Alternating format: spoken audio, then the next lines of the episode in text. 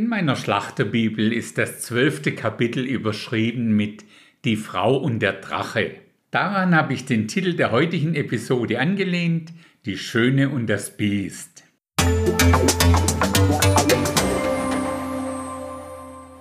Ich behaupte jetzt mal einfach, nur wer dieses zwölfte Kapitel der Offenbarung so einigermaßen versteht, versteht auch alles, was da gerade so um uns und hauptsächlich um Israel herum geschieht.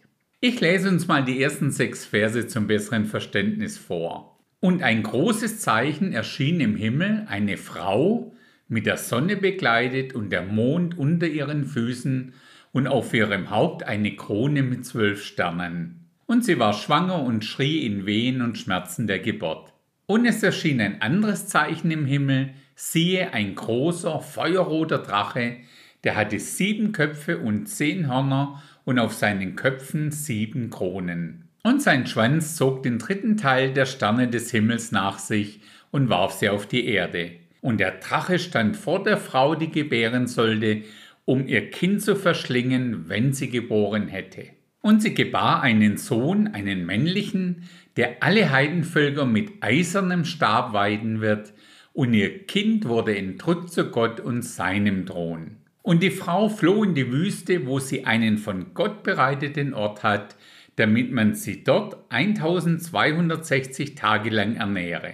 Offenbarung 12, Verse 1 bis 6. Unbedingt beachten sollten wir gleich zum Beginn den wichtigen Hinweis, dass es sich bei dieser Darstellung um ein großes Zeichen im Himmel handelt. Also ein Zeichen, das stellvertretend für etwas anderes steht, das etwas repräsentiert. In diesen ersten sechs Versen haben wir es mit drei ganz und gar unterschiedlichen Akteuren zu tun. Als erstes mit einer Frau. Und auch gleich an ihr scheiden sich dann die Geister bzw. die Meinung der Gelehrten.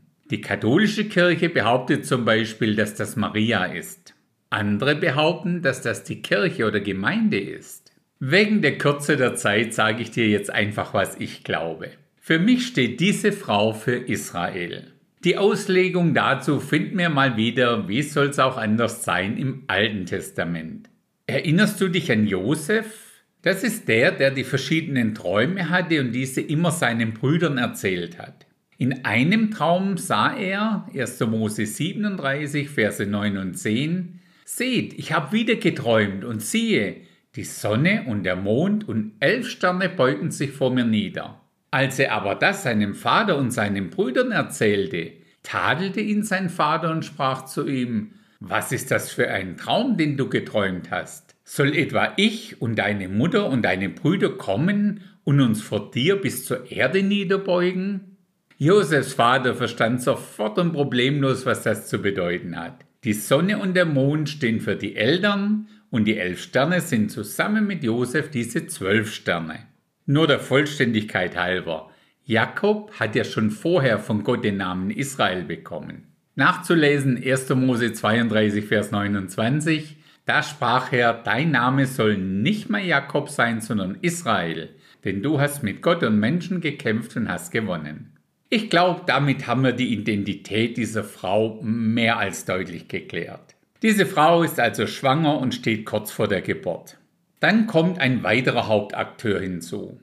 Dessen Identität lesen wir im zwölften Kapitel im Vers 9. Und so wurde der große Drache niedergeworfen, die alte Schlange, genannt der Teufel und der Satan, der den ganzen Erdkreis verführt. Er wurde auf die Erde hinabgeworfen und seine Engel wurden mit ihm hinabgeworfen. Aus dieser Konstellation ergibt es sich ja schon fast automatisch, dass es sich bei dem Kind nur um die Geburt Jesu handeln kann. Er ist nun mal der Einzige, von dem es heißt, dass er die Heidenvölker mit eisernem Stab weiden oder regieren wird.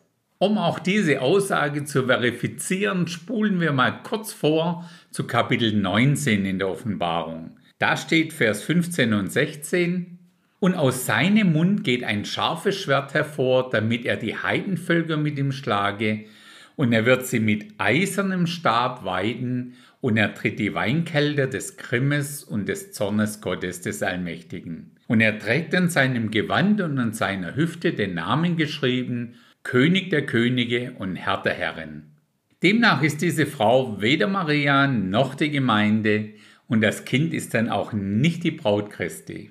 Diese Frau ist und bleibt Israel und hat letztendlich Jesus geboren. Dieser wurde bekannterweise in der Himmelfahrt entrückt auf den Thron seines Vaters im Himmel. In dem Evangelium von Matthäus zum Beispiel lesen wir den Bericht von der Geburt Jesu und wie Satan durch den König Herodes versuchte, genau dieses gerade geborene Kind Jesus zu töten. Hier in der Offenbarung sehen wir, was parallel dazu in der sogenannten geistlichen Welt im Himmel passiert ist. Vielleicht sollten wir uns dessen öfters bewusst sein, wenn wir mit Dingen in dieser Welt konfrontiert werden, dass dazu zeitgleich auch in der geistlichen Welt Dinge passieren. Da dieses Kind, also Jesus, zu Gott in den Himmel entrückt wurde, bleibt dem Drachen dann ja auch nur noch die Möglichkeit, die Frau, die dieses Kind geboren hat, zu verfolgen. Und auch wenn sich der sechste Vers auf die zweite Hälfte der großen Drangsalzzeit bezieht, so sehen wir doch entlang der ganzen Geschichte von Israel diese Stellung Satans, das Kind Jesu, die Christen sowie die Frau und das Volk Israel letztendlich zu vernichten. Wenn wir heute zum Beispiel die Wut und den Zorn von so einer Terrorgruppe wie Hamas gegen Israel in den Medien anschauen, dann sehen wir mit unseren geistlichen Augen in der geistlichen Welt genau dieses Bild aus Offenbarung 12 mit dem Drachen. Bei diesen ganzen antisemitischen Protesten fühlt man regelrecht diesen Drachen dahinter. Wir wissen ja, dass Satan auch als Engel des Lichts auftreten kann. Aber hier der Frau gegenüber tritt er in seiner ganzen Autorität auf vergleichbar mit so einem hochrangigen, hochdotierten Militärgeneral mit all seinen Abzeichen. Der Drache zeigt sich mit seinen sieben Köpfen und zehn Hörnern und mit seinen sieben Kronen. Und so wie er schon bei dem ersten Kommen Jesu, also bei der Geburt von diesem Kind, nicht davor zurückgeschreckt ist, alle männlichen Babys unter zwei Jahre zu töten, so wird er auch jetzt nicht davor zurückschrecken, vor dem zweiten Kommen Jesu möglichst viele Juden umzubringen. Ich glaube, diese paar Verse sind für uns sowas wie die einzige Erklärung, warum die ganze Welt, die momentan ja noch unter der Herrschaft von Satan steht, Israel und die Juden so sehr hasst. Wir sehen dann in Vers 6, dass diese Frau, also Israel, in die Wüste flieht, wo sie einen von Gott bereiteten Ort hat, an dem sie Gott für 1260 Tage versorgen wird. Diese 1260 Tage kennen wir inzwischen auch als das Zeitfenster von dreieinhalb Jahren. In dem Fall bezieht sich das auf die zweite Hälfte der Drangsalzzeit, die damit beginnt, dass sich der Antichrist in den dritten Tempel setzen wird, um sich dann selbst als Gott anbeten zu lassen. Spätestens zu dem Zeitpunkt heißt es dann für das restliche Volk Israel zu fliehen. Nicht umsonst heißt diese Zeit ja auch Jakobs Drangsalzzeit. In den ersten fünf Versen sehen wir demnach Satans Strategie, um Jesu Geburt zu verhindern. Und in den Versen 6 bis 17 sehen wir seine Strategie, um Israel zu vernichten. Dann lesen wir mal die Verse 7 bis 12. Und es entstand ein Kampf im Himmel. Michael und seine Engel kämpften gegen den Drachen. Und der Drache und seine Engel kämpften. Aber sie siegten nicht und ihre Stätte wurde nicht mehr im Himmel gefunden. Und so wurde der große Drache niedergeworfen, die alte Schlange, genannt der Teufel und der Satan, der den ganzen Erdkreis verführt. Er wurde auf die Erde hinabgeworfen und seine Engel wurden mit ihm hinabgeworfen. Und ich hörte eine laute Stimme im Himmel sagen, nun ist gekommen das Heil und die Macht und das Reich unseres Gottes und die Herrschaft seines Christus. Denn hinabgestürzt wurde der Verkläger unserer Brüder, der sie vor unserem Gott verklagte Tag und Nacht. Und sie haben ihn überwunden um des Blutes des Lammes und um des Wortes ihres Zeugnis willen und haben ihr Leben nicht geliebt bis in den Tod. Darum seid fröhlich ihr Himmel und die ihr darin wohnt. Wehe denen, die auf der Erde wohnen und auf dem Meer. Denn der Teufel ist zu euch herabgekommen und hat einen großen Zorn, da er weiß, dass er nur wenig Zeit hat. Zunächst ist es doch schon recht spannend, dass es im Himmel zu einem Kampf kommt. Das ist jetzt nicht unbedingt der Platz, an dem man sowas erwartet. Ein wichtiges Detail gilt es dabei trotzdem nicht zu übersehen. Es kämpft nicht Jesus gegen Satan. Es ist in Anführungszeichen nur der Erzengel Michael, der gegen Satan kämpft. Für mich sieht es so aus, dass Satan mit seinem dritten Teil der gefallenen Engel während der Drangsalzzeit endgültig der Zutritt in den Himmel verwehrt bekommt. Ich bin so ein bisschen ein Fan einer recht interessanten Auslegung, die ich mal zu dem Auslöser für diesen Kampf zwischen Satan und Michael gehört habe. Die Entrückung wird ja bekanntlich durch die Stimme des Erzengels eingeleitet. Und auch wenn dieser Erzengel da nicht mit Namen genannt wird, gehen manche davon aus, dass das Michael sein wird. Wir lesen das ja in 1. Thessalonicher 4, Vers 16, denn der Herr selbst wird, wenn der Befehl ergeht und die Stimme des Erzengels und die Posaune Gottes erschallt, vom Himmel herabkommen und die Toten in Christus werden zuerst auferstehen.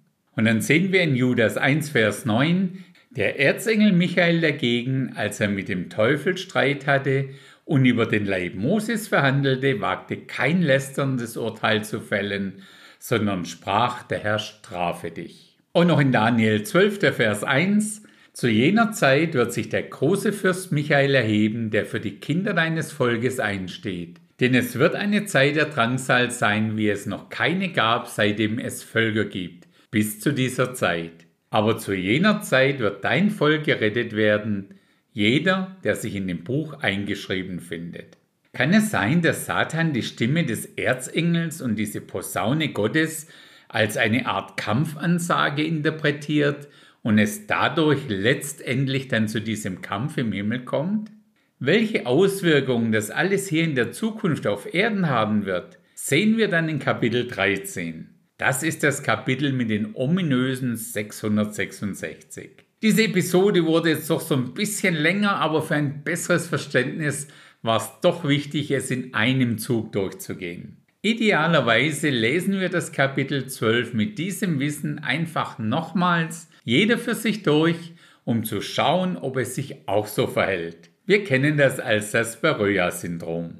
In diesem Sinne, bis zum nächsten Mal.